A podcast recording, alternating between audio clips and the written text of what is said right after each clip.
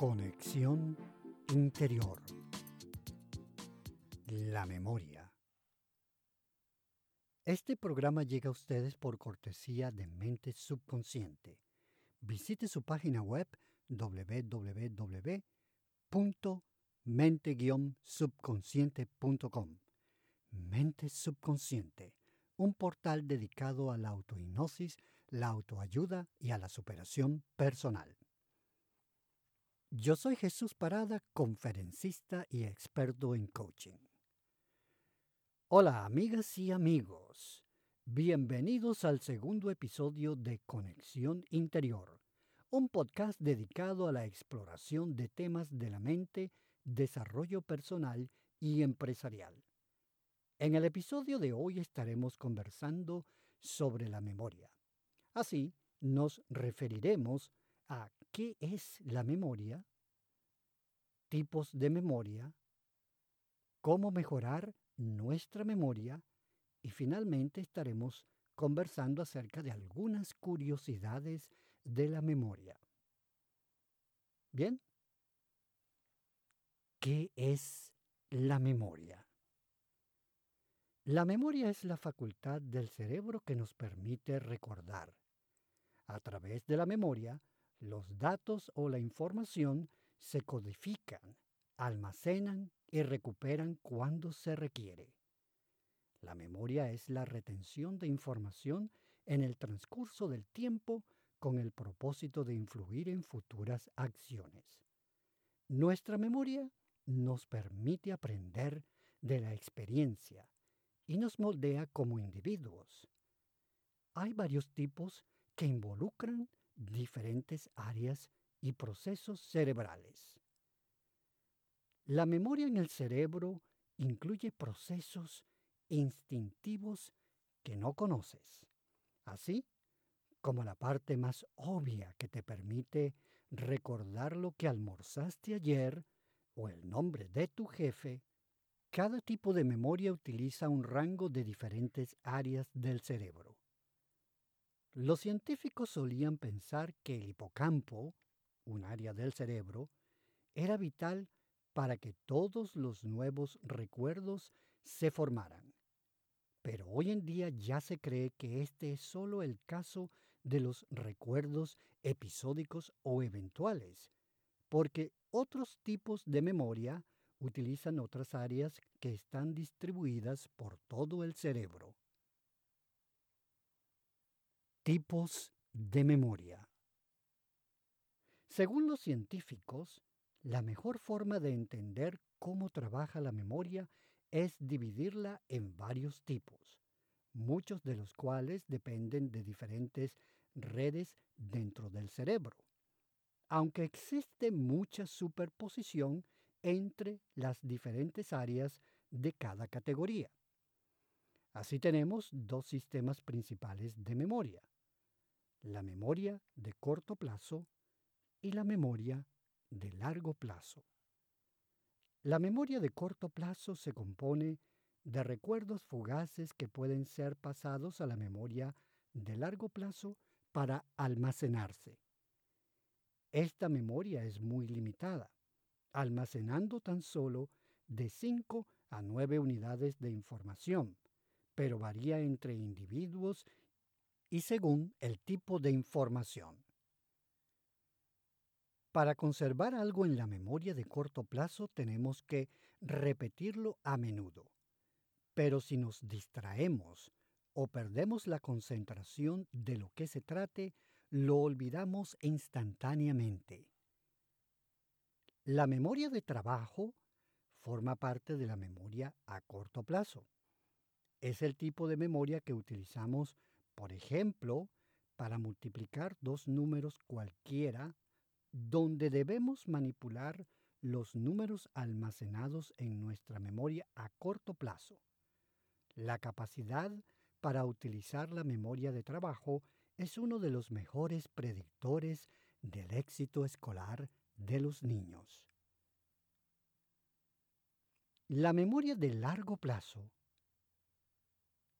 nos permite almacenar, en teoría, un número casi infinito de recuerdos. la mayor parte de nuestra vida. Los recuerdos a largo plazo se almacenan como redes distribuidas de neuronas o células nerviosas esparcidas en la corteza cerebral o capa exterior del cerebro. Al recordar, la memoria enciende la red de neuronas para que se activen de nuevo. Dentro de la memoria a largo plazo tenemos la memoria no declarativa o implícita y la memoria declarativa o explícita. La memoria no declarativa o implícita es subconsciente y no puede ser pasada de persona a persona a través de las palabras. Por ejemplo, podemos intentar enseñar a alguien cómo amarrarse los zapatos o andar en bicicleta, pero es muy probable que esa persona no logre amarrarse los zapatos o andar en bicicleta, y que se caiga de esta las primeras veces que intente hacerlo, porque la memoria de la habilidad para ejecutar estas acciones es subconsciente, y hasta que no se establezca allí, en el subconsciente, el individuo no tendrá el dominio de esa capacidad. Esta memoria no declarativa o implícita se subdivide a su vez en cuatro tipos. La memoria de aprendizaje no asociativo, el acondicionamiento clásico simple, el cebado y aprendizaje perceptivo y la memoria procedimental. La memoria de aprendizaje no asociativo se da cuando estamos constantemente expuestos a un mismo estímulo como una luz, sonido o una sensación. Y nuestra respuesta a ese estímulo cambia, como por ejemplo cuando llegamos a casa y sentimos el olor de la cena cuando se está cocinando. Pero luego ese agradable y delicioso aroma, mmm, sobre todo si tenemos mucha hambre, parece desvanecerse. Esta situación se conoce como habituación, la cual es una forma de aprendizaje no asociativo.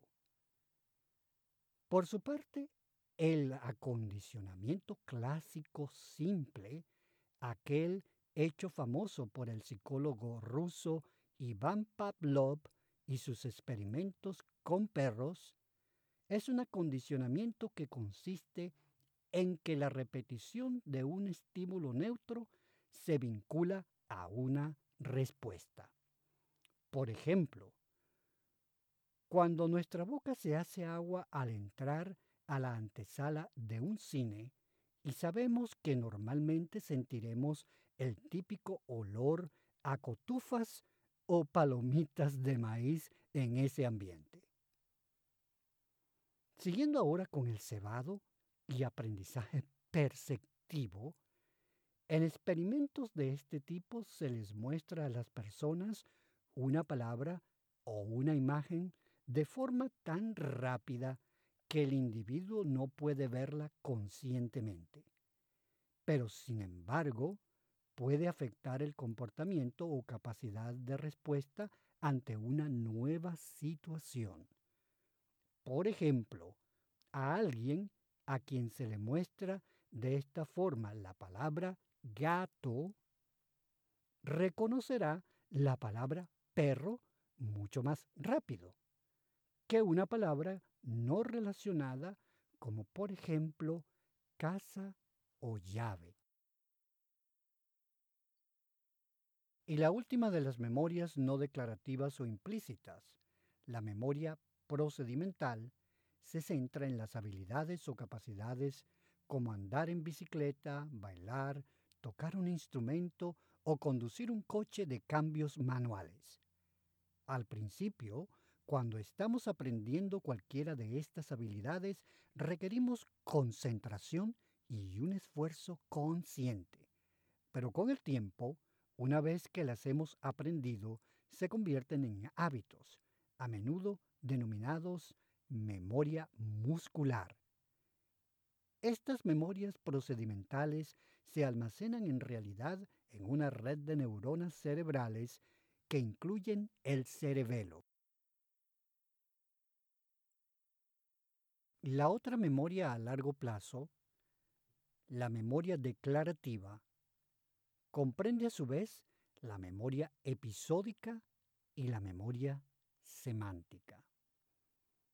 La memoria episódica está a cargo de almacenar y recordar los recuerdos episódicos, como por ejemplo uno de nuestros cumpleaños, el cual recordamos con especial afecto por su significado.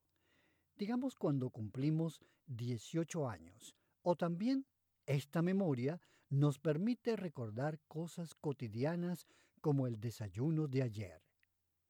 Estos son hechos que realmente puedes recordar que sucedieron a través de recuerdos episódicos, eventuales. Es como si pudiéramos revivir la situación o el evento. El hipocampo es vital en el almacenaje de los recuerdos episódicos. Y siguiendo ahora con el otro tipo de memoria declarativa, la memoria semántica, tenemos que los recuerdos semánticos son fácticos, vale decir que están determinados por hechos que conocemos en lugar de cosas que recordamos. Por ejemplo, recordar la capital de los Estados Unidos o la fórmula química del agua. La memoria semántica depende de una gran cantidad de redes del cerebro y puede no implicar en absoluto al hipocampo. ¿Cómo podemos mejorar nuestra memoria? Para mejorar nuestra memoria existen técnicas que nos ayudan a recordar información, las cuales dependen de claves. Estos activadores de la memoria pueden ser internos, como reglas mnemotécnicas, que presentan las primeras letras de una lista de cosas, claves para recordar las cosas o tópicos en sí mismos. O pueden ser técnicas externas como un perfume o una fragancia que te transporta a un momento importante en tu vida, como tu boda o tu graduación. Existe una técnica conocida como el Palacio de la memoria que utiliza asociaciones y desencadenantes para recordar largas listas de información en orden. Para ello, imagínate que estás caminando a través de un lugar que te es familiar, como tu casa, por ejemplo. Así, en algunos puntos estratégicos de esta, visualiza objetos relacionados a las palabras que quieres recordar, como los productos o artículos en una lista de supermercado.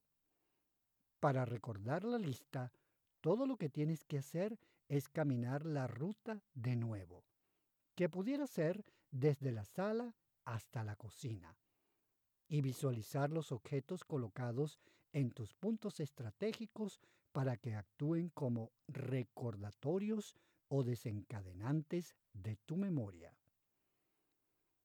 Sin embargo, quizá lo mejor que podemos hacer por nuestra memoria es dormir suficiente, con un sueño de calidad, porque cuando estamos cansados nuestra atención se ve afectada y el cerebro no se encuentra en el mejor estado para aprender y recordar.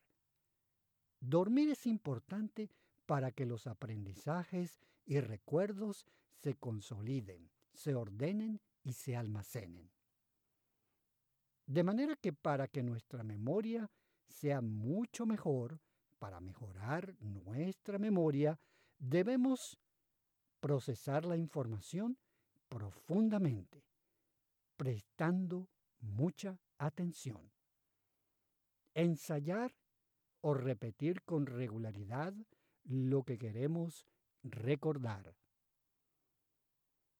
Luego, utilizar claves mnemotécnicas de asociación Y por último, pues dormir muy bien. Curiosidades de la memoria. La primera curiosidad que traemos es que nuestros cerebros pueden almacenar una cantidad incalculable de información. Según el profesor de psicología de la Universidad Northwestern, Paul River, nuestros cerebros tienen la capacidad de almacenar hasta 2,5 petabytes de datos. Eso es el equivalente a 3 millones de horas de programas de televisión o aproximadamente el mismo almacenamiento que casi 4.000 iPhones de 256 gigabytes, el tamaño más grande disponible. La siguiente curiosidad es que empezamos a olvidar los recuerdos de la infancia mientras estamos en la infancia. ¿Recuerdas cómo eras cuando caminaste por primera vez o cómo te sentiste en tu primer día en el jardín de infancia? La respuesta para la mayoría de nosotros probablemente es no. Pero, ¿a qué edad empiezan a desvanecerse estos recuerdos?